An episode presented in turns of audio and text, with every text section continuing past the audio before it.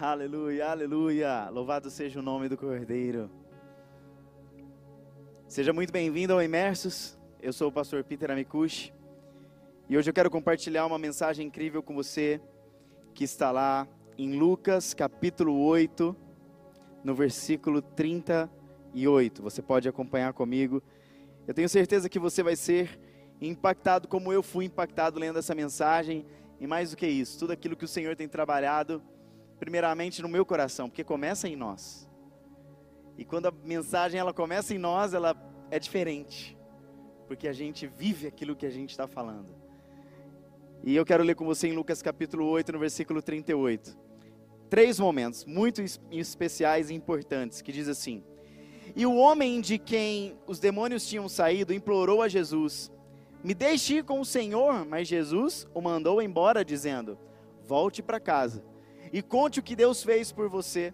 Então o homem foi pela cidade contando o que Jesus tinha feito por ele. Eu quero pular com você lá no versículo 41 que diz assim: Então chegou um homem chamado Jairo, que era chefe da sinagoga daquele lugar. Ele jogou aos pés de Jesus e pediu com insistência que fosse até sua casa, porque a sua filha única, de 12 anos, estava morrendo. E quando Jesus ia caminhando, a multidão apertava de todos os lados. Nisso chegou uma mulher que fazia 12 anos que estavam com uma hemorragia. Ela havia gastado com os médicos tudo que tinha, mas ninguém havia conseguido curá-la. Ela foi por trás de Jesus e tocou na barra da capa dele, e logo o sangue parou de escorrer. Aí Jesus perguntou: Quem foi que me tocou?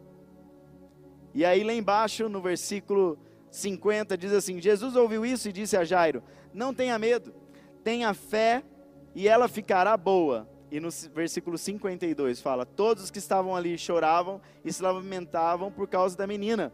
Então Jesus disse: Não chorem, a menina não morreu, ela está dormindo. Até aí. Esses versículos que nós lemos, a gente se depara com três situações, e hoje a gente vai ler versículo. A primeira delas, a gente se depara com Jesus expulsando uma legião de demônios.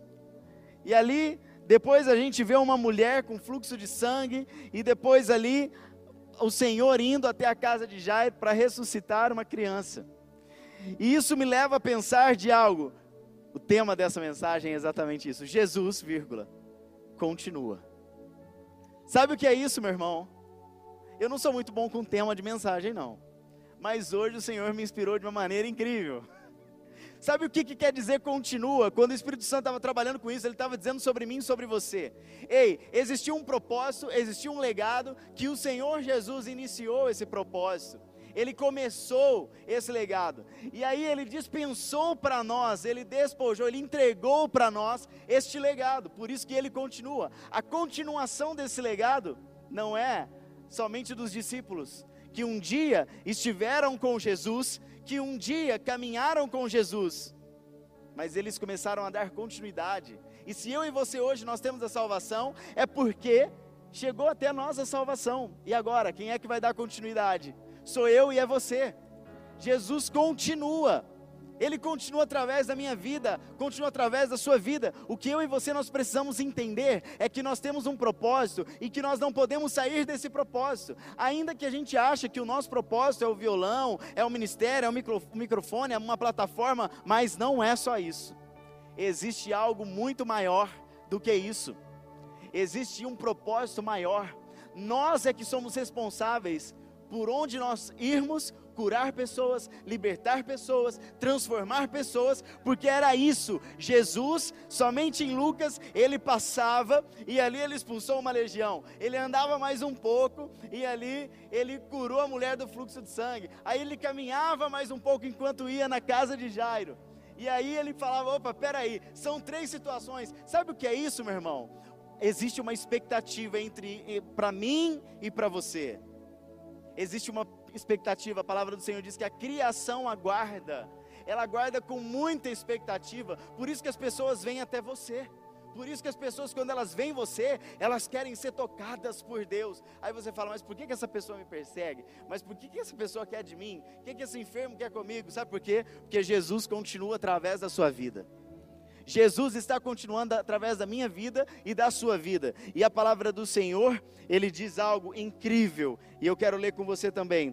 Um outro versículo que diz em João, capítulo 14, versículo 12, diz: Na verdade, na verdade vos digo que aquele que crê em mim também fará as obras que eu faço, e as fará maiores do que estas, porque eu vou para o meu Pai. Ah, meu irmão, sabe por que, que a gente ainda não está fazendo obras maiores? Porque a gente está preocupado com a fofoquinha, a gente está preocupado com os movimentos da moda, a gente está preocupado com tanta coisa fútil que aí aquilo que é válido, aquilo que constrói o reino, ele não consegue vir sobre nós, porque o reino de Deus não é para os distraídos, o reino de Deus é para aqueles que querem buscar Ele em espírito e em verdade. Ei!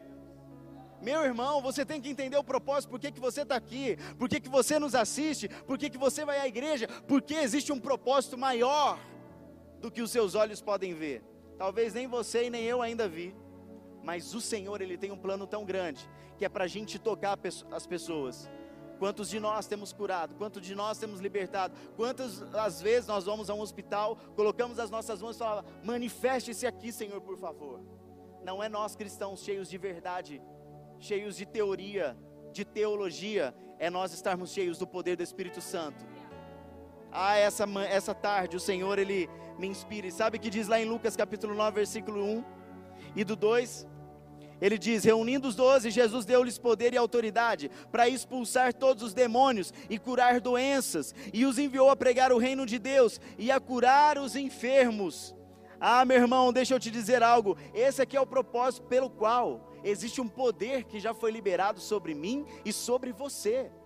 Então começa a impor as mãos, meu irmão. Começa a ter ousadia. Quando você vai no culto, não fica esperando sair poder da plataforma, porque você é a fonte de poder. Eu disse algo a semana passada, eu quero dizer algo nesse vídeo.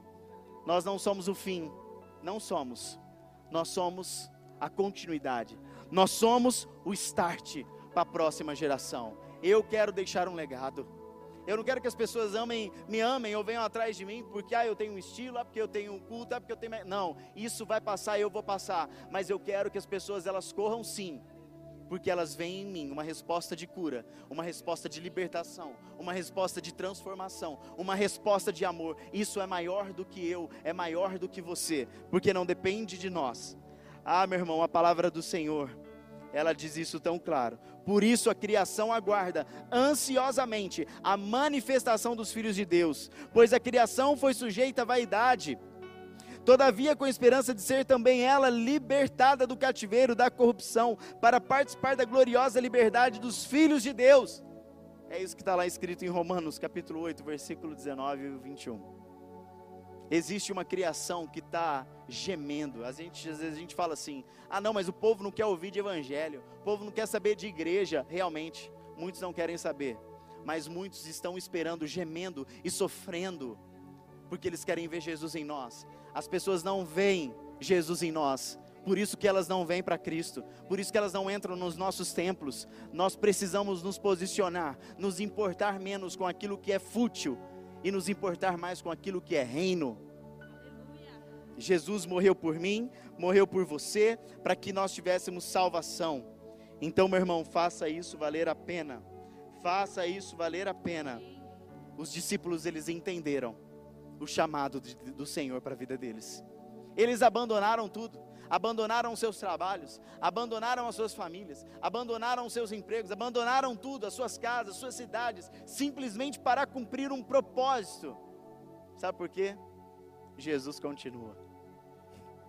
Ele não parou, ele não morreu, ele continua, ele vai continuar através da sua vida. Ele vai continuar através da minha vida. Ah, ele vai continuar. Sabe, a gente precisa morrer para nós.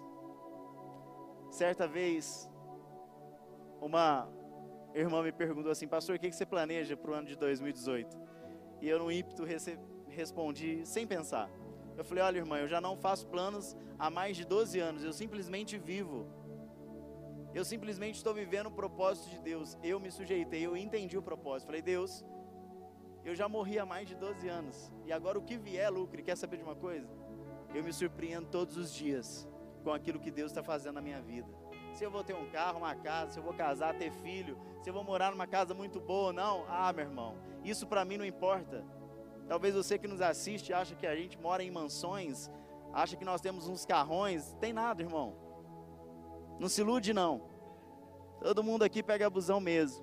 Todo mundo aqui pega Uber mesmo. E quer saber? A gente está mais preocupado em estabelecer o reino do que ter grandes coisas materiais, porque tudo vai ficar aqui. Quando a gente se liga no reino, a gente não quer saber de posição. A gente quer saber de como ele está sendo estabelecido. Ei, sabe o que eu quero impulsionar você? Jesus continua através da sua vida. Jesus continua através da sua vida. Ele tem que continuar e as pessoas têm que se sentir atraídas. Quando as pessoas elas se sentem atraídas é porque existe o amor de Jesus em você.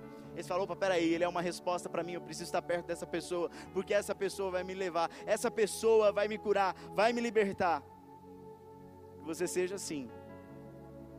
Não faça planos, projetos, pode até fazer, meu irmão, mas primeiro o do Senhor, para a sua vida e para a minha vida. O resto é acréscimo, é só um plus daquilo que Jesus vai fazer. E muitas vezes as pessoas não vão entender. Mas você vai ser um daqueles que irá escrever história. Aqueles que ficarão marcados. Você não vai viver sobre a experiência de uma vida com Deus por outros, por terceiros. Não, você vai ter a sua experiência, porque Jesus, Ele continua. Ele continua através de mim. Ele continua através de você. Em nome de Jesus Cristo. Eu creio nisso. Você crê nisso? Amém? Aleluia. E quando eu começo a olhar e começo a observar esses discípulos, e depois os discípulos, mais um tanto de gente, dizendo: Olha, nós precisamos dar continuidade neste propósito.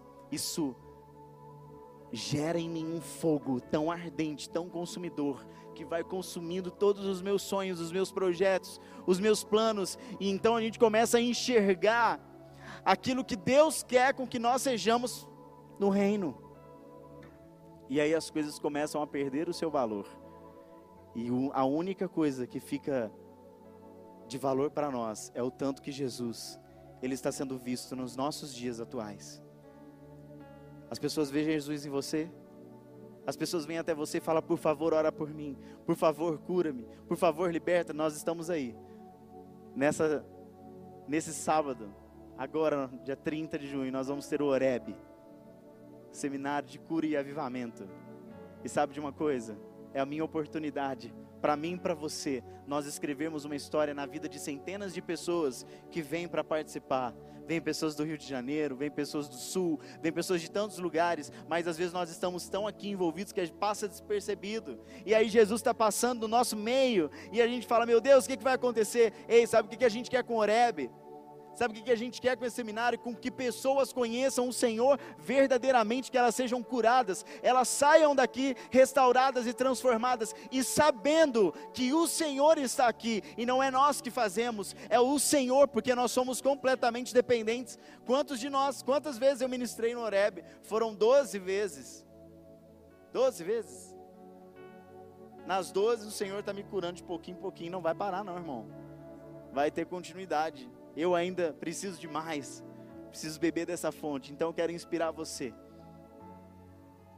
a entender que Jesus, Ele continua através da sua vida, do seu ministério, da sua boca, do seu chamado, em nome de Jesus. Vamos orar. Pai, nós te exaltamos, porque nesse meio do caminho muitas vezes nós temos nos, Pai, esquecido do propósito final. Ah, Pai, quantos de nós estamos aqui hoje, ou quantos estão nos vendo, nos assistindo, nos ouvindo nessa hora, e que por algum motivo se esqueceram do propósito inicial pelo qual o Senhor nos formou, mas hoje o Senhor diz: Filho, filha, não esquece do propósito inicial. Ah, não é o seu casamento, não é a sua faculdade, é estabelecer o meu reino. É por isso que eu te chamei. Ah, quantos improváveis, assim como eu, nos assistem hoje, nessa hora, e que dizem: Pai, como? Como eu vou fazer isso sendo tão pecador? Como eu vou fazer isso errando tanto? Ah, meu irmão, é você, porque o poder de Deus, ele se aperfeiçoa nas nossas fraquezas. E a graça ela nos inunda de uma maneira tão soberana que nos leva a um nível de intimidade mais profundo. Pai, desperta em nós, acende em nós essa chama.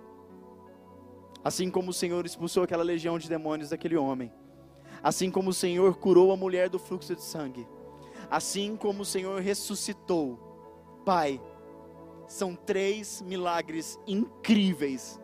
São três milagres incríveis. Pai, tudo que nós queremos, Pai, é ser resposta de oração, assim como o Senhor foi naquele tempo. Por mais que o Senhor muitas vezes queria estar a sós, o Senhor se deparava com essas situações porque a Sua presença, ela atrai mais do que qualquer nome, mais do que qualquer referência. Pai, e que nós venhamos apenas ir ao Teu encontro. Vá ao encontro do Senhor. Levante-se de onde você está e vá ao encontro dele, entendendo que o Senhor pelo caminho fez tantas obras e que muitas vezes eu e você nós não estamos fazendo aquilo que é propósito do Senhor. Em nome de Jesus, inspire o nosso coração. Em nome do Pai, do Filho e do Espírito Santo. Amém, Jesus.